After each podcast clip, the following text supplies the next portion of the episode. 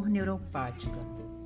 Dor neuropática é a dor decorrente de uma lesão ou de uma doença que afeta diretamente o sistema somonostensivo, ou seja, as vias sensitivas do sistema nervoso periférico e central, ocorrendo em uma série de condições, como neuropatia diabética, lesões modular, trauma, traumáticas e esclerose múltipla.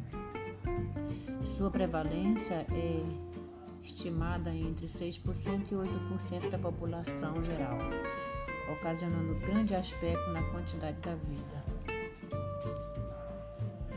Por suas características peculiares, por seu mecanismo geral.